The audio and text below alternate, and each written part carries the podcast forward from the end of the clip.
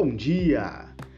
No nosso podcast de hoje, nós vamos analisar rapidamente um texto que fala sobre as novas competências docentes frente às tecnologias digitais interativas. O presente texto ele nos fala sobre a importância de usarmos a tecnologia a favor de um aprendizado mais efetivo, interativo para os nossos alunos.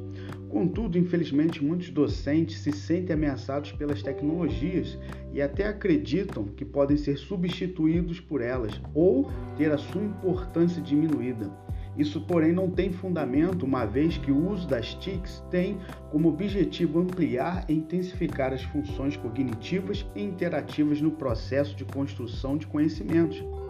haja vista não ser possível vivenciar na prática aquilo que lhe é desconhecido, nem tampouco promover a aprendizagem de conteúdos, os quais não se tem domínio, também fica inviável promover a aprendizagem para os seus alunos. Por isso, então, se faz necessário que os docentes experienciem uma situação invertida, ou seja, onde eles estarão na posição de alunos e poderão aprender e ver como as tecnologias de informação e comunicação auxiliam muito no processo do ensino e aprendizagem. O acesso à tecnologia e aos programas de formação de, professores podem contribuir exponencialmente para que o docente se sinta mais confiável e preparado para fazer o uso didático dessas tecnologias. Desse modo, é preciso a compreensão que as tecnologias digitais interativas são muito mais que apenas um simples suporte ao professor para disponibilizar informações e conteúdos aos seus alunos. O uso das tecnologias de informação e comunicação significa também a superação de conceitos instrumentalistas e deterministas, superando assim a crença de que a tecnologia é neutra e serve como simples instrumento facilitador do trabalho pedagógico. Podemos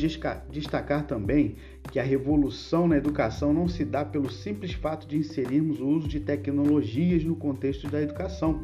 mas sim pelo seu uso crítico e consciente. Ou seja, não basta que os professores e profissionais da educação apenas introduzam esses aparatos tecnológicos para dinamizar as práticas tradicionais vigentes se faz necessário, acima de tudo, a construção de competências que visem incorporar a tecnologia crítica ao processo de aprendizagem dos alunos, pois este é o objetivo último para qual o professor elabora o conteúdo de suas aulas, incorporando os recursos digitais em sua prática.